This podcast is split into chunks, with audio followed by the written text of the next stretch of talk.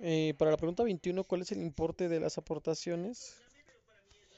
El importe de las aportaciones es variable, eh, viendo que la cantidad a depositar depende de tres factores, la volatilidad del activo, el tiempo que resta al vencimiento y si la opción está ATM, ITM u OTM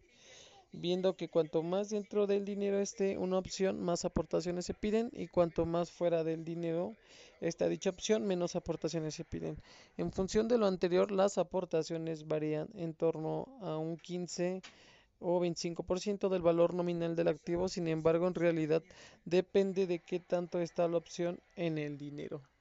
viendo que en las posiciones opuestas de las opciones compras y ventas generalmente no se solicitan aportaciones iniciales mínimas o en el peor de los casos se solicitan aportaciones iniciales mínimas muy reducidas si la posición es netamente compradora de opciones y si